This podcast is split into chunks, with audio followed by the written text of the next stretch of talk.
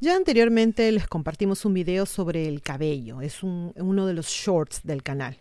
Hoy les vamos a hablar un poquito más al respecto y también les vamos a contar algunas historias con respecto al mismo.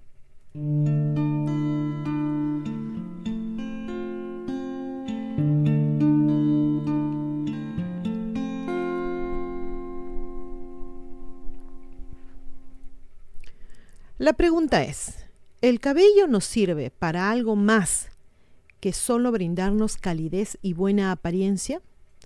Hay quienes creen que el cabello está directamente asociado con el poder sensorial y sirve como una extensión de nuestro sistema nervioso. Dependiendo, dependiendo del tiempo y lugar de la tierra en el que uno vive, el cabello en la cabeza, o también la falta de él, ¿no? Ha tenido un significado intenso. Los sistemas de creencias y el folclore han dictado durante mucho tiempo cómo se debía manejar y tener el cabello. Atado, cubierto, largo, corto, afeitado, ondulado, teñido y rizado, decorado, retorcido, trenzado y más. Pero para muchas sociedades, cuanto más largo sea el cabello, mejor. Se cree, por ejemplo, que cuando nuestro cabello crece, nuestra cabeza obtiene vitamina D, fósforo y calcio de forma natural. Estos en su momento entran en nuestro cuerpo a través de dos de los conductos que se encuentran en la parte superior del cerebro. Esta alteración de alguna manera cambia nuestra memoria haciéndola más fuerte, más eficiente. Los yogis, por ejemplo, dicen que el cabello largo atrae más energía al cerebro. Describen el cuerpo como un árbol invertido, ¿no? Boca abajo del cual la columna vertebral es el tronco, el sistema nervioso las ramas y el cabello las raíces. Es por eso que muchos yogis se dejan crecer el cabello. Justamente en el short que les comenté al inicio de este video, hablamos de lo que significaba o lo que significa aún el cabello largo para los nativos americanos. La teoría acá es que el cabello largo podría haberse comportado como una extensión del sistema nervioso, ya que de forma similar a la forma en que los bigotes de los gatos transmiten información al animal que acecha cuando se acerca a su presa, el cabello largo actuaba como un sexto sentido.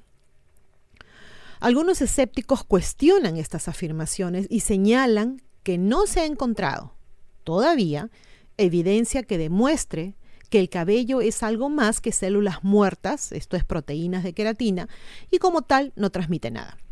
Sin embargo, las hebras salen de nuestra piel y el folículo en la base es en realidad un órgano que produce cabello, el cual está conectado a receptores táctiles en la piel que nos indican si hace frío, si hace calor, nos dejan sentir la, la, más mínima brisa o el molesto bicho que está a punto de picarnos, sirviendo como dispositivo protector de advertencia. Cuando se nos eriza el vello de la nuca, cuando estamos en peligro, nos sentimos amenazados, lo que se conoce algo así como la piel de gallina, ¿no? Es un reflejo de algo que detectamos con nuestros otros sentidos, es una percepción inconsciente que afecta al cabello, o es nuestro cabello el que nos afecta y nos envía una advertencia. En muchas culturas, el corte de cabello por parte de los opresores era un castigo, era una humillación, lo que significaba, pues, por ende, una derrota. Afeitarse o perder completamente el cabello, incluso en la sociedad moderna, a menudo simboliza un cambio sísmico dentro de una persona, ya sea espiritual, psicológica o médica, o hacia otra dirección en su vida. Varios estilos de cabellos tribales indican a qué tribu pertenecía uno y si era época de guerra o época de paz. Se utilizan diferentes estilos para demostrar estatus y rango o se usan para ciertas ceremonias. La salud también suele medirse por el estado del cabello y se puede detectar enfermedad o estrés si éste cambia de naturaleza o incluso si se cae. El cabello también ha sido siempre un indicador de la edad por el color, por la textura, hablemos de canas, que se adelgaza y demás, ¿no? Así como por el estilo de vida. El cabello suelto a menudo simboliza juventud y el cabello más corto y atado puede simbolizar una conducta más madura, aunque debo decir, eh, en esto ahora último ha cambiado un poco, ¿no? Ahora se ven más, hablemos de mujeres, ¿no? Mujeres mayores con el cabello largo, con el cabello suelto. Pero cuanto más apretado esté, dice el estudio, más restringida severa y poderosa será la impresión que se da. Muchas sociedades sostenían que el cabello, peinado o no, tenía cualidades mágicas. Varias naciones de nativos americanos tienen creencias similares sobre el cabello. Se dice que el cabello los, eh, perdón, que el pueblo Cree considera al cabello como una extensión del alma y el estilo demuestra personalidad. A veces se mezclaban grasa de oso, de hollín y se aplicaba al cabello para que pareciera más oscuro. Los peinados de los Mohawk, de los Pony y de los Algonquin son la inspiración para el espectacular corte de cabello conocido hoy como mohawk, donde el cabello, como ven en la foto, se corta de los lados dejando una tira como la melena de un caballo, ¿no? En muchas culturas se cree que el duelo y la muerte son motivos para cortárselo.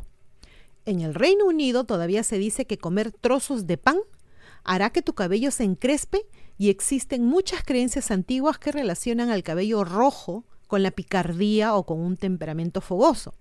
En Escocia hay un viejo dicho que dice que si una urraca te roba el pelo o el cabello cortado y lo usa para sus nidos, morirás al cabo de un año. Es similar a las creencias en Lituania, que sugieren que los pájaros que recogen el cabello cortado provocan dolores de cabeza. Los budistas tienen la tradición de llevar el cabello muy corto o afeitarse la cabeza por completo, una señal de que pertenecen a la comunidad espiritual. Por el contrario, en muchas culturas los hombres y mujeres se lo dejan largo o como en el caso de Sansón, incluso tienen prohibido cortárselo, pero lo mantienen cubierto debido a observaciones religiosas. No se sabe a ciencia cierta si el cabello se comunica con nosotros como parte de nuestro sistema nervioso, pero lo que sí es seguro es que la forma en que lo hemos llevado siempre ha comunicado algo a los demás. Y ahora en este punto vamos a empezar con algo de historia o leyendas, ¿no? Vamos a hablar en este momento de la constelación del cabello de Berenice. La reina Seleucida, Berenice II de Egipto, esposa del rey Ptolomeo III Evergetes, perteneció a la dinastía tolemaica.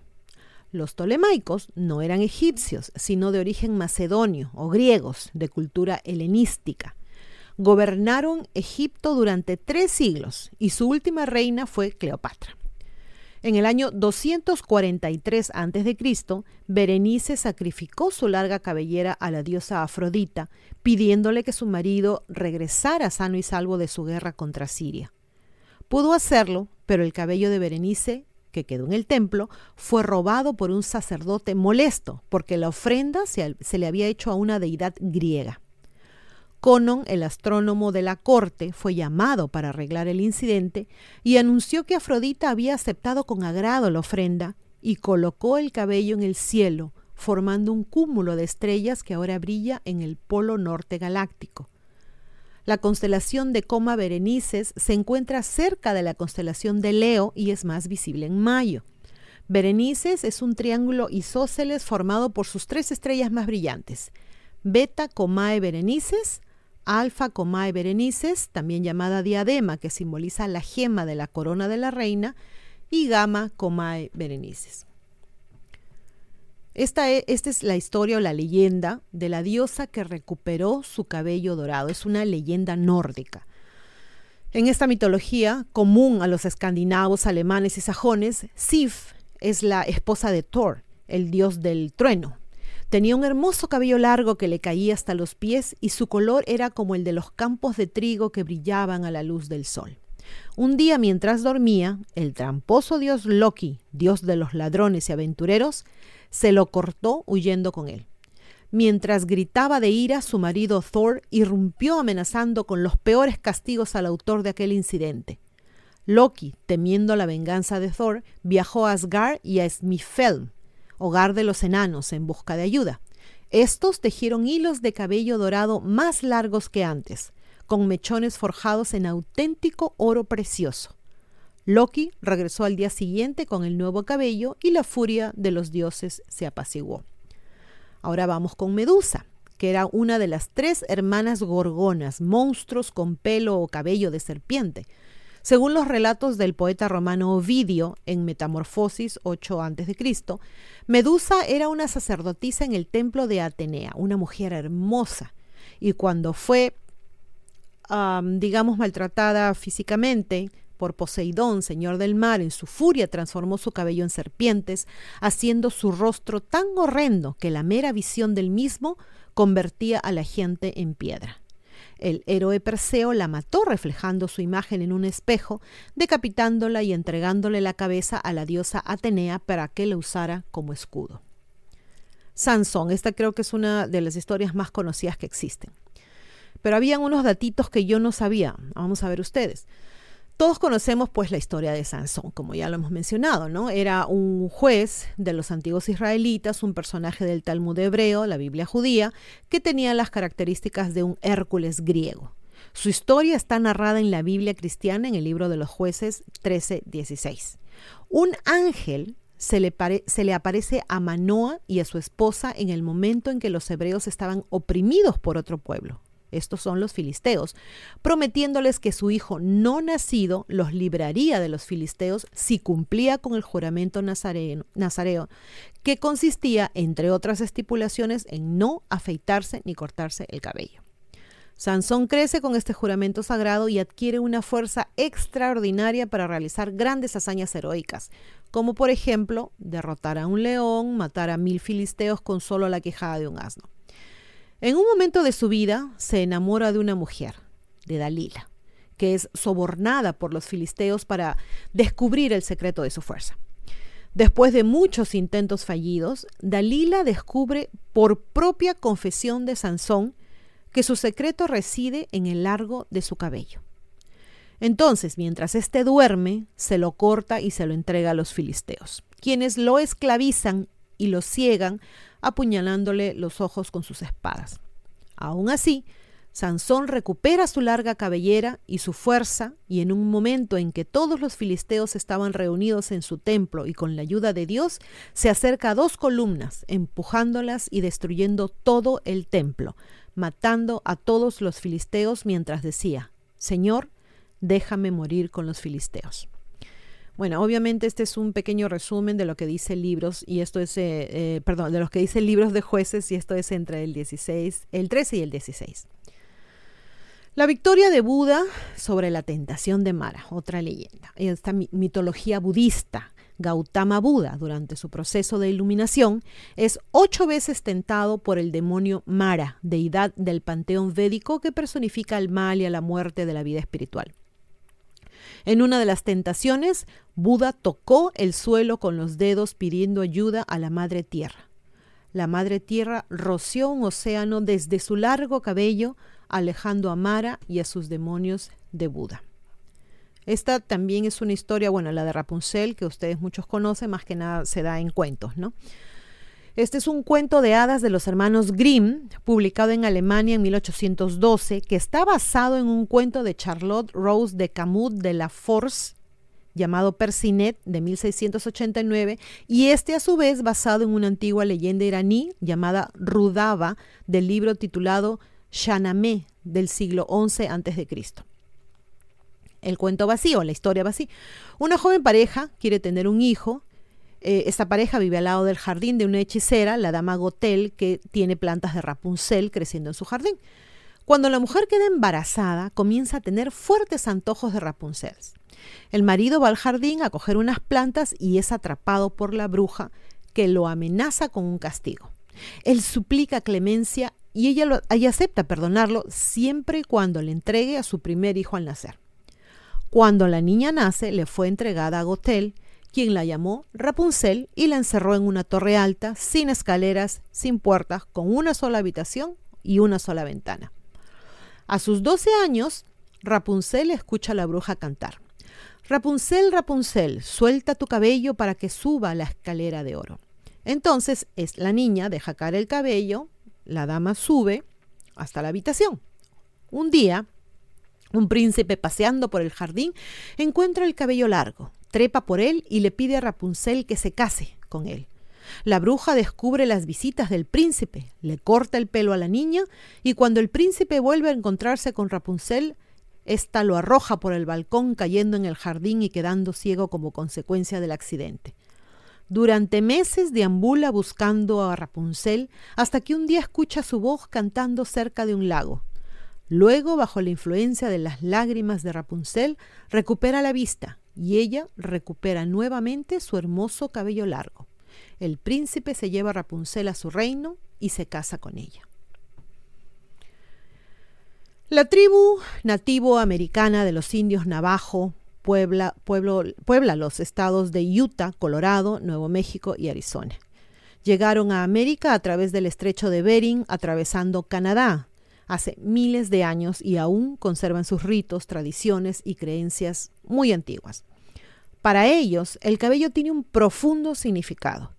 Creen que los pensamientos originados en la cabeza, ¿en qué otro sitio, verdad? Emergen junto con el cabello y están en él. Los nuevos pensamientos están cerca del cuero cabelludo y los viejos al final de los mechones más largos. Cuanto más largo el cabello, más pensamientos tienen.